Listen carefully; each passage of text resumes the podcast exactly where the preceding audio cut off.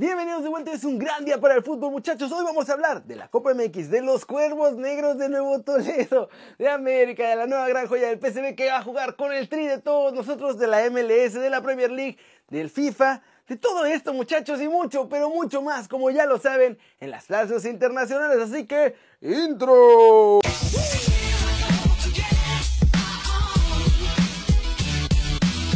Arranquemos con la nota One Fútbol del día y es sobre la Copa MX que tuvo actividad de los cuartos de final ayer y hubo partidos que dejaron cosas abiertas y otros que tuvieron mucha intensidad. En el Estadio Corona Santos y Monterrey empataron sin goles. La verdad es que este duelo estuvo más emocionante en las gradas que en la cancha pues todo el mundo estaba pendiente de Rodolfo Pizarro y su marcha al Miami de la MLS. Si quieren saber todos los detalles de su fichaje, cuánto cobró Monterrey, cuánto ganará Rodo y todo eso, pueden dar clic en el video que sale aquí en la esquinita de arriba. Eso sí, ya que quedaron 0-0 en la cancha del Corona, todo se va a decidir en la vuelta en el Gigante de Acero, que será el miércoles 19 de febrero. En cuanto a la liga, Monterrey recibe a Juárez este fin de semana y Santos a los Tigres de la UANL. En la perrera, muchachos, los solos mordieron fuerte y ganaron 3-1 a Monarcas Morelia, que sigue sin levantar. Leandro González Pires, Brian Colula y el Cubo Torres hicieron los goles de Tijuana, mientras que Martín Rodríguez hizo un gol fundamental para los purépechas, porque con este resultado, obviamente los de la frontera llevan buena ventaja, pero ese gol de Monarcas les permite buscar un 2-0 en casa para mandar por lo menos a la largue. Así que dentro de todo, todavía tienen vida los Monarcas. Como ven muchachos, hoy juegan Pachuca contra Toluca y en teoría Dorados contra Juárez, pero con eso de que les embargaron el estadio, la verdad es que no sabemos si se va a hacer. Lo más probable es que se posponga este partido, muchachos. Y recuerden que si quieren saber todo de la Copa MX, no se olviden de bajar la app de OneFootball, es totalmente gratis y el link está aquí abajo. Muchachos, cuando uno cree que nuestra Liga MX no puede estar más loca, siempre logran sorprendernos. Y es que lo que hace unos meses era una nota divertida de convertir un equipo de la tele en un equipo real, ahora sí se lo están tomando en serio. Así como lo oyen, muchachos, hace unos meses los productores de Club de Cuervos, entre bromas, dijeron que querían hacer el club de la serie un club en la vida real. Y aunque era divertida la idea, no se tomó muy en serio por obvias razones. Hasta ahora, porque la Liga MX quiere como de lugar una primera división de 20 clubes, así que necesitan aumentar el número de franquicias. Además, creen que el hecho de que sea un club tan popular por la serie hará que en la vida real también todo el mundo salga a apoyarlos. Hasta el momento hay dos ciudades que pueden ser la sede del nuevo equipo, que sería los Cuervos Negros de Mazatlán, siendo esta la sede que tiene más fuerza, y la segunda opción es que sean los Cuervos Negros del Puebla, aprovechando obviamente las instalaciones de los Lobos. Ahora, ¿cómo vamos a llegar a esto? Pues porque si haciendo un equipo de los que están en el ascenso, obviamente, y deportivamente no tienen la certificación, va a presentarse el escenario de que todavía vamos a tener 18 equipos en la primera división. Entonces, ¿cuál es la solución que tienen nuestros genios directivos? Pues muy fácil. Doña Fede va a vender esas franquicias baratitas, baratitas, muchachos, en solo 30 milloncitos de dólares. Ahora hay que ver si los productores de la serie consiguen a más interesados para formar un grupo de inversión real, al estilo de la MLS, y entonces que puedan comprar una nueva franquicia y hacer realidad a sus cuervos negros de... Pues quién sabe todavía de dónde van a jugar, ¿verdad? Primero tienen que decidir eso para poderles poner el nombre. Como ven muchachos, la cosa está muy bizarra en nuestra Liga MX. Y miren, yo sé que no hay que comparar, ¿verdad? Porque el nivel de la MLS pues es más bajo que el de la Liga MX.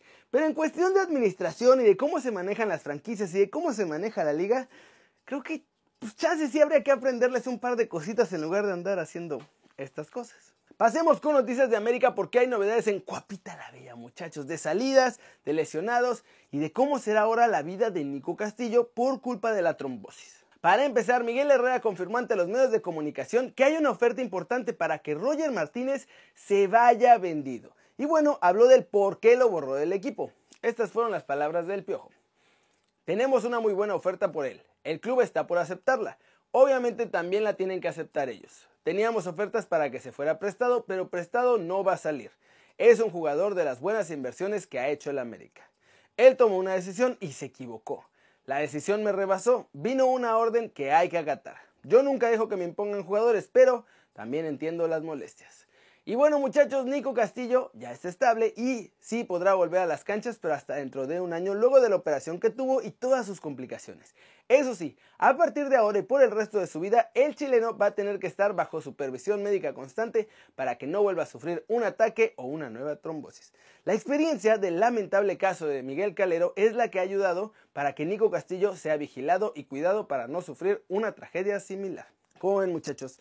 Difícil lo de Nico, pero espero que regrese. Y de Miguel Herrera, dice que no le imponen jugadores, pero ¿cómo le explicamos al Piojo que si le ordenaron mandar a Roger a la Vancomer y lo mandó a la Vancomer, entonces sí le imponen jugadores? No hay ni cómo justificarse, muchachos. Y por cierto, la oferta es del Inter de Miami también, pero nuestro chavo Roger dice que quiere más lanita para irse a ser compañero de Rodolfo Pizarro. ¿Cómo la ven? Y finalmente, en la parte mexicana del video, vamos a hablar de la nueva joya del PSB, porque muchachos, está decidido ya lo podemos llamar nuestro chavo porque va a jugar con el tri de todos nosotros. Richard Ledesma, joven atacante mexicoamericano que había estado jugando con Estados Unidos en las juveniles y que forma parte del cuadro sub-21 del PSB, está trabajando ya en su proceso de convertirse en seleccionado mexicano.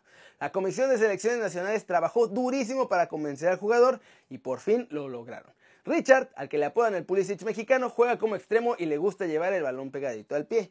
Le va a la América y le gustaría jugar con los de Coapita la Bella algún día. Hasta ahora ha jugado ya 21 partidos con la sub-21 de los granjeros, ha metido 6 goles y tiene una asistencia, además de ser considerado para formar parte del primer equipo a pesar de tener solo 19 años de edad.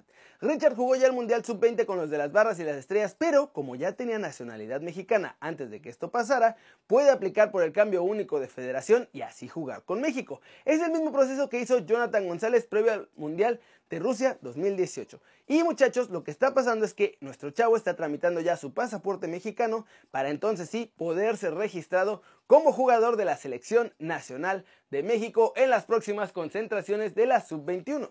Como ven, muchachos, la verdad es que Richard Esma tiene mucho talento y parece que tiene muchísimo potencial y gran futuro. Así que bien por las selecciones mexicanas por ir a buscar al chavo. Y bueno, Está claro que ir a la selección mexicana sigue siendo mucho más atractivo que jugar con Estados Unidos, así que hay que aprovechar para robarnos a los chavos que de verdad tengan talento. Flash News, la franquicia del Atlético de Madrid en la Canadian Premier League se va a llamar Atlético Ottawa y va a tener como entrenador al español Miguel Ángel Ferrer. Esto lo reveló el propio club rojiblanco tras la visita a la capital canadiense de su consejero Miguel Ángel Gilmarín. Es oficial, Emanuela de Bayor es nuevo jugador del Club Olimpia de Paraguay. Tras varios días de negociaciones y de una promoción en la que se iban a hacer más socios para ficharlo, el ex de Real Madrid jugará en este 2020 con uno de los históricos de Paraguay. La Liga Santander ha anunciado que el premio al mejor jugador del mes de enero es para el belga Thibaut Courtois, portero del Real Madrid, después de imponerse a David López y Sergio Herrera, que eran los otros dos nominados. Daily Mail asegura que la Juventus está dispuesta a tirar la casa por la ventana para hacerse con los servicios de Pep Guardiola. El Chelsea y el Ajax también llegaron ya a un acuerdo para el traspaso del futbolista Hakim Ziyech al club inglés. Esto se realizará el próximo verano por 45 millones de euros. Y muchachos, vamos a cerrar el video de hoy con una noticia que hará muy felices a todos en la MLS, pues es oficial, Neymar va a jugar con el Inter de Miami. Así es, muchachos. En una entrevista que tuvieron Beckham y Neymar hace unos meses, el inglés le propuso al brasileño ser nuevo jugador del Inter Miami. En ese momento, entre broma y broma, Neymar le dijo que sí y que firmarían el contrato. Al final de la entrevista cerraron el acuerdo dándose la mano y hasta ahí. Ustedes dirán, bueno, pues fue nomás broma para la tele. Pero ahora Neymar fue cuestionado sobre este hecho y confirmó que sí se va a ir a jugar con el Inter de Miami en el futuro. Esto fue lo que dijo Neymar. Le dije que un día quiero jugar ahí es una gran oportunidad para que este país desarrolle el fútbol. Dicho esto, ya tengo mi contrato con David. En unos años estaré ahí. Estaremos juntos. Él es mi presidente.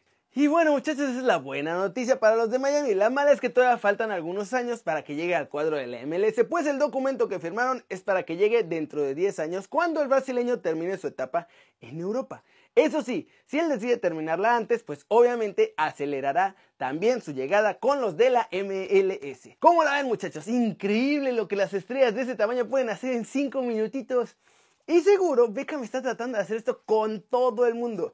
Ya ven que también está tratando de convencer a Messi y a Cristiano y a Pogba y a medio mundo y a todos los que sean sus cuates. Los está tratando de firmar papelito para que tarde o temprano lleguen a la MLS. ¿Creen que va a poder armar un super mega dream team allá en Miami? Yo no sé, puede ser que sí, ¿eh? Puede ser que sí. Eso muchachos, eso es todo por hoy. Muchas gracias por ver este video. Denle like si les gustó. Ya se metan un zambombazo durísimo esa manita para arriba si así lo desean. Suscríbanse al canal si no lo han hecho. ¿Qué están esperando muchachos? Este va a ser su nuevo canal favorito en YouTube. Ya vamos a tener un montón de contenidos nuevos. Y pronto, la quinta temporada de Kerry News con muchos cambios muy, muy padres. Muchachos, denle click a la campanita para que hagan marca personal a todos esos videos que van a empezar a salir. Yo soy Kerry Ruiz y como siempre muchachos, un placer ver sus caras sonrientes y bien informadas. Chau, chau.